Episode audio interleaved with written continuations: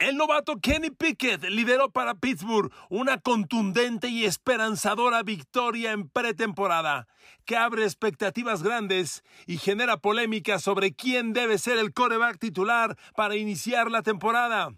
Dallas es el peor equipo de la NFL en la jornada 1 de la pretemporada. Mal por todos lados y en todos sentidos. En Green Bay, Jordan Love lanza tres intercepciones solo en la primera mitad. Y la pregunta es, ¿a quién se le ocurrió que iba a ser algún día el reemplazo de Aaron Rodgers? Queridos amigos, bienvenidos a mi podcast. Un abrazo. Feliz lunes. Buen inicio de semana. A ver amigos, antes de iniciar el análisis, quiero que usted y yo hagamos un compromiso. En agosto no podemos sacar conclusiones de la pretemporada. Por muy bien que haya lucido alguien, como Pittsburgh en la victoria sobre Seattle, o muy mal otro, como Dallas en la derrota ante Denver, nada concluyente, ¿ok? Son preparaciones, son procesos. Prácticamente están jugando novatos. Equipos que llevan un mes máximo entrenando juntos por primera vez en la historia, pretenden competir. Eso no es posible y no es el objetivo de la pretemporada, ganar o perder, sino encontrar ritmo y descubrir piezas clave para una unidad titular que ya está conocida y bien establecida. Sin embargo, ganar y jugar bien se aplaude, perder y verse muy mal preocupa. Y es increíble que este fin de semana Pittsburgh fue espectacular en el debut con Kerry Pickett y Dallas fue el peor equipo de la liga. El peor. La NFL tiene 32 equipos, queridos amigos. Dallas fue el único que en la primera semana de pretemporada no metió 10 puntos. Dallas anotó 7 puntos. Ah, habrá quien diga, ah, bueno, Cooper Rush y, y Dandy Nucci de corebacks, pues no jodas. Ajá. Eso fue igual en toda la liga. Pero arranquemos con Pittsburgh. Y le repito, comprometamos usted y yo, no sobreestimar triunfos o fracasos en pretemporada. En agosto no vamos a descubrir al campeón del Super Bowl, ¿ok? Pero arranquemos el análisis. A ver, lo de Pittsburgh, sensacional. Sensacional. A ver, los tres quarterbacks jugaron y jugaron bien, tenemos que reconocerlo, los tres. Pero lo de Kenny Pickett, que todo mundo reconocemos, es el futuro de Pittsburgh y probablemente el presente, lo de Kenny Pickett que generó el touchdown de la victoria tiene que ser de mayor proporción. A ver, los tres corebacks sobresalen. Pickett completa 13 de 15, Mason Rudolph 9 de 15 y Mitch Trubisky 4 de 7. ¿Ok? Los tres condujeron series ofensivas de touchdown. Los tres lanzaron pase de touchdown. Los tres se fueron sin intercepciones. ¡Wow! Juego perfecto. Pero a ver, amigos, otro tema, otra regla. A un jugador lo vamos a evaluar bajo condiciones de adversidad. Ahí vamos a ir viendo qué color tiene. Yo a Trubisky lo he visto varias veces bajo adversidad y se sienta. No pasa nada con ese chavo. A lo mejor ya cambió, a lo mejor maduró, a lo mejor ya lo, no lo sé. Puede ser. Vamos a ver. Kenny Pickett, espectacular. Muy bien, ajá. Pero Pickett, a ver, uno, todo salió bien. Jugaste en casa. Pittsburgh siempre fue ganando. Nunca fue abajo en el marcador. Entonces, no hubo adversidad. Yo quiero ver a Kenny Pickett que lo capturen, que le intercepten, que vaya perdiendo y que otra vez meta la serie ofensiva del triunfo en la última serie. Y de visitante. Eso quiero ver, porque es ahí donde se hacen los grandes. Pero no hago menos la actuación, no hago menos. Todo bien para Pittsburgh. Lo único que Tomlin debe decir es, híjole, se complica el análisis del coreback. Yo creo que está hecho, a ver, es obvio, que Pickett se quede en el equipo. La duda es Trubisky Mason Rudolph. Si es que Rudolph tiene chance de pelear la titularidad, que yo dudo, hace días salió por ahí un artículo de que Rudolph aspiraba, pensaban que podía ganarla, mangos, para nada. Yo creo que el tema es quién de los dos sale del equipo. Lo van a cambiar. Cualquiera de los dos que quede libre será bienvenido como coreback suplente en cualquier otro equipo. Entonces, quien gane va a arrancar la temporada como titular. Pero yo les pregunto, ¿será verdad que Pittsburgh no se anime a que Kenny Pickett abra la temporada, la pretemporada? Miren, un triunfo solamente no nos puede dejar toda la certeza, pero lo de Kenny Pickett estuvo espectacular. más allá de las estadísticas que ya le leí, a ver, Pickett, 13 de 15. 13 completos de 15 lanzados, casi 90% de pases completos. 95 yardas, dos touchdowns sin intercepción, a pesar de que fue capturado dos veces. Cuando en los últimos dos minutos le dan la bola y pierden downs, que lo capturan en cuarto down, yo dije, pues ni modo, no, no se pudo. Pero la defensa de Pittsburgh de inmediato recupera la pelota le dan otra oportunidad y consuma el touchdown. Espectacular. Pero miren, les decía, sobre todo a un novato, una de las cosas que más le lee un coach es lo que, eh, eh, lo que el inglés, eh, bueno, tiene, creo que tiene traducción al español, esta sí perfecta, que es la toma de decisiones. Le llaman el decision making. ¿Qué toma de decisiones hacen? Y no sé si ustedes ven el primer pase de touchdown de, de Kenny Pickett, pero la toma de decisiones es muy buena. Porque él sale, sale hacia atrás, colapsa la línea, que debo decirles, la línea ofensiva de Pittsburgh muy mal, ¿eh? Confirmando mis sospechas, muy mal. Ahorita ahondo. Colapsa el bloqueo, Pickett se empieza a mover y en eso él elude a un defensivo que lo iba a capturar y tenía mucho campo para correr. Mucho campo para correr. Miren, un quarterback de optativa, novato, bajo presión, en esa circunstancia, corre. Si Pickett hubiera corrido en esa jugada, gana de, yo creo que cerca de 10 yardas. Pero no, a pesar del espacio libre, se aguantó en la bolsa, encontró al hombre desmarcado, que era Gon, eh, no, no, Chesky no, este, ah, se me va el nombre. Lanza el pase y es touchdown. Esa toma de decisiones vale mucho. Reaccionó bien ante la presión, se quitó la presión, vio espacio para correr, no se aceleró, leyó a sus hombres, encontró uno abierto y lanzó el pase de touchdown. El decision making, la toma de decisiones, fantástico en esa jugada. Fantástico. Y el pase de touchdown para la victoria es otro envío muy bien realizado. Era un envío que tenía que lanzarse ligeramente corto para que regresara el receptor. Y al regresar el receptor, captura el balón y al dar la media vuelta, rompe la tacleada del córner. Y es justo lo que ocurre. No, muy bien, ¿eh? Muy bien, Kenny Pickett. Fantástico. Yo solo les vuelvo a decir, a un jugador NFL, particularmente a un jovencito que está creciendo, hay que verlo en momentos de presión. Y lo de Kenny Pickett aquí fue todo favorable. Mi estadio, corean mi nombre, la defensa domina, voy ganando, o sea, todo muy bien. Hay que verlo en adversidad. Mason Rudolph hizo lo suyo. Mitch Trubisky dirigió la primera serie ofensiva de touchdown, se lució bien. Entonces, habrá que darles más tiempo le repito, está claro que, que Pickett se queda. El tema está, Rudolph Trubisky es uno de los dos, se queda y el otro se va. Pittsburgh no va a retener tres corebacks, se lo digo de una vez, no lo va a retener. Eh, y, y, el que se quede, la pregunta es que la segunda duda, ¿si es titular definitivo? ¿O se anima Pittsburgh a dejarla a Kenny Pickett? Sigo pensando que no se debe animar Pittsburgh a iniciar con Kenny Pickett, porque amigos, la línea ofensiva de Pittsburgh en este partido fue de lo muy mal, ¿eh? No mal, muy mal. James Daniels debutó como gar izquierdo de los Steelers. Terrible, terrible este chavo. No, no, no, no, no. En un ratito, bueno, a ver, James Daniels permitió dos presiones Dos veces más lo superaron claramente, pero no se generó presión porque la jugada se desarrolló a un lado opuesto. Y en solo, solamente estuvo 10 jugadas con bloqueo de pase. Reitero, James Daniels, que debutó como guard de Pittsburgh, solo estuvo 10 jugadas de pase. En dos lo superaron y, generó presión el defensivo por ese lado. En otras dos lo superaron, no hubo presión al coreback porque la jugada se desarrolló por el lado opuesto. Pero James Daniels lució bastante mal, como yo se los dije y como yo lo esperaba. Entonces, amigos, Pickett, como es obvio de un novato, esté jugando un juego aéreo ligeramente corto. Aunque debo decir que sus dos pases incompletos, uno fue de más de 20 yardas y el otro fue cerca de 20 yardas. O sea, Pickett sí quiso atacar zonas profundas, no con mucho éxito. Todo lo que completó fue corto. De 10 a 20 yardas se fue de 3-2 tres lanzados, dos completos.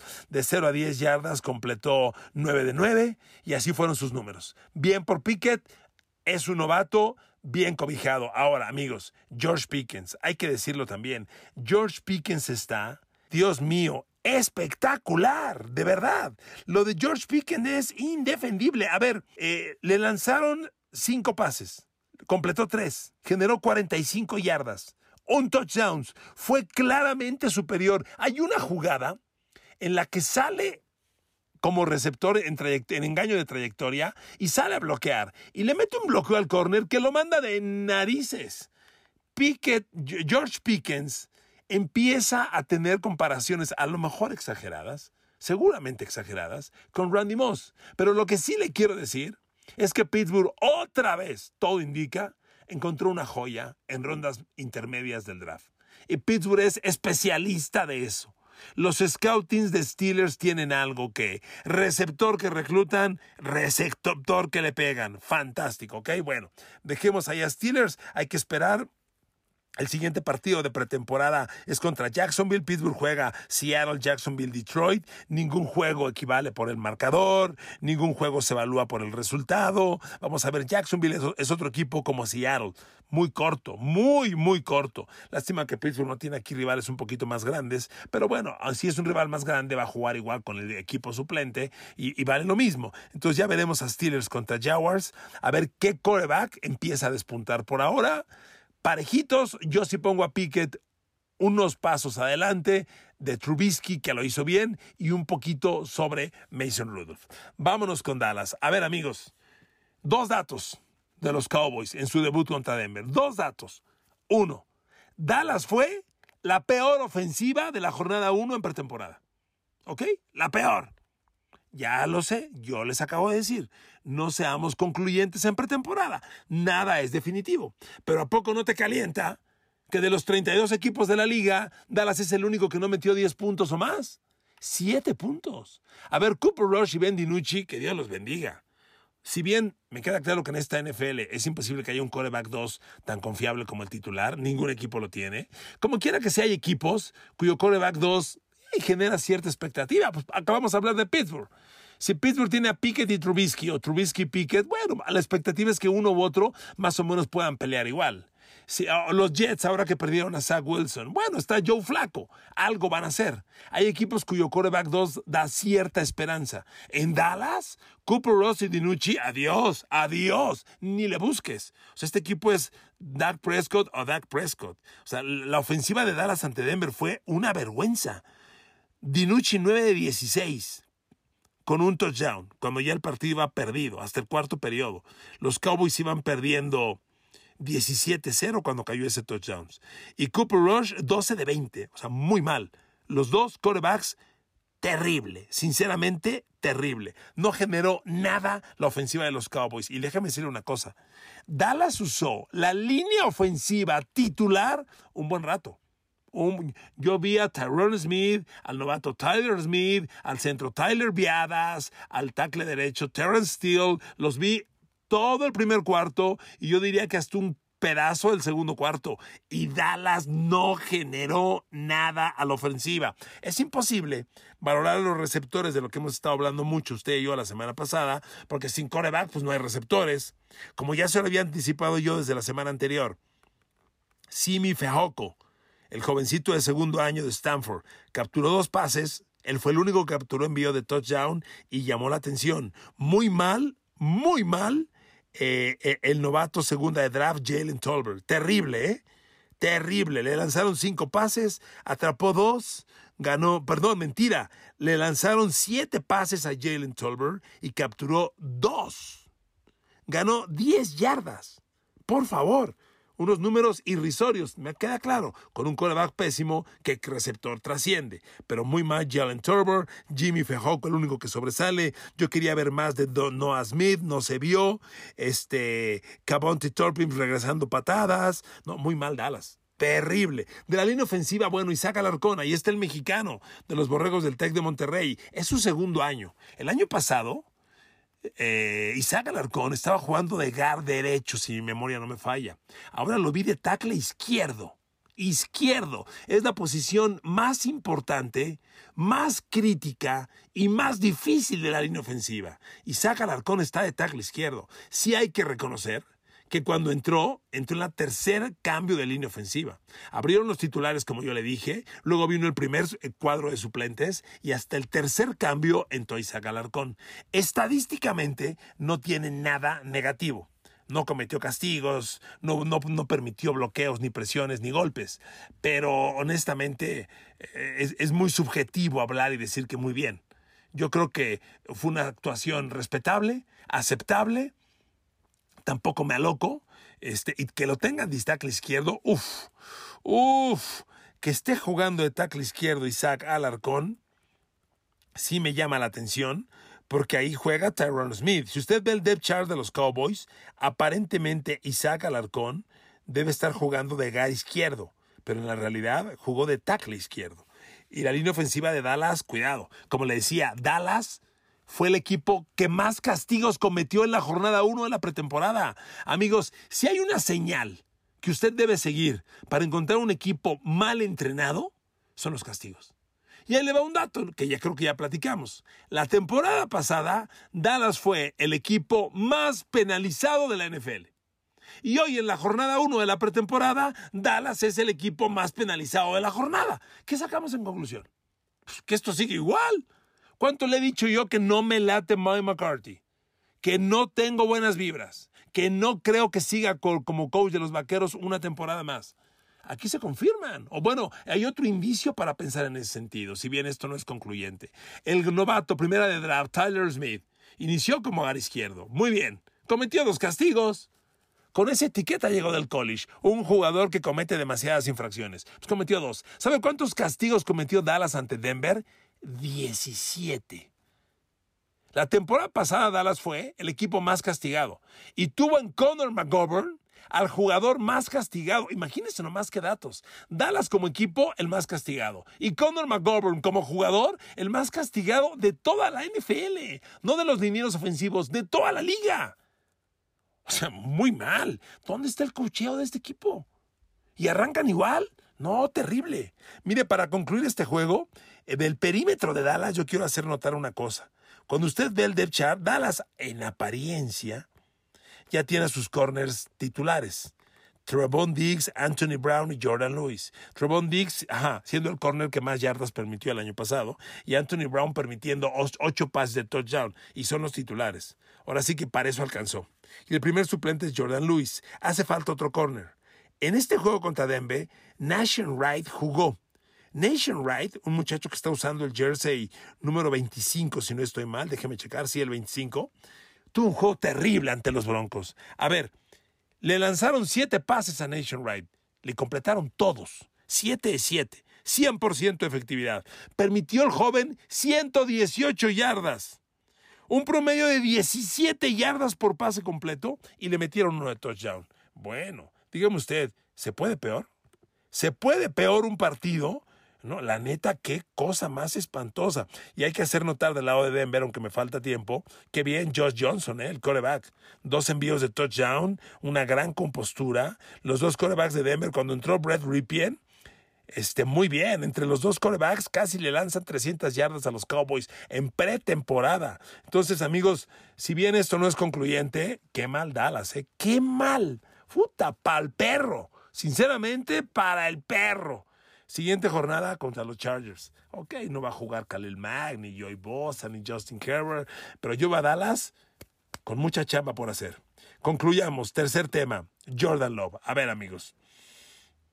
Jordan Love lanzó el quarterback de Green Bay, el que supuestamente iba a ser el relevo de Aaron Rodgers, lanzó tres intercepciones en la primera mitad.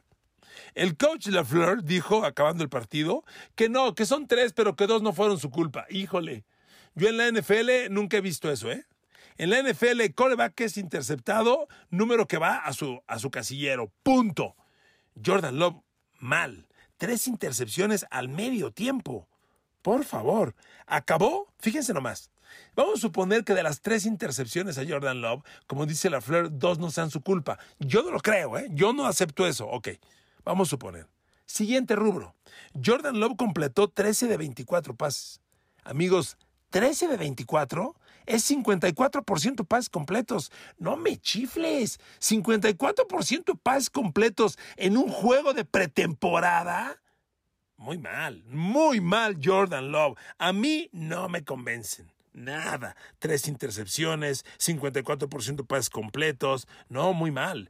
Eh, tuvo su envío de touchdown a Romeo Dobbs. Romeo Dobbs fue de las mejores noticias que tuvo Green Bay en este partido por capturar el pase de touchdown, por atrapar un bombazo de 33 yardas. Pero también Romeo Dobbs eh, eh, tuvo dos pases, le lanzaron siete pases a Romeo Dobbs y capturó tres de los cuatro que no capturó, hubo dos drops que tuvo en las manos y los soltó. O sea, tampoco fue una maravilla. ¿Y Christian Watkins? A ver, Green Bay. ¿No que es el nuevo Davante Adams? Hay que usarlo. Si no juega pronto, pues esto no va a cuajar. Amigos, hay mucho más que hablar de la pretemporada. Arranquemos así este lunes. Estoy feliz de que tengamos juegos, feliz de que charlemos. Les mando un abrazo. Que Dios los bendiga. Gracias por escucharme.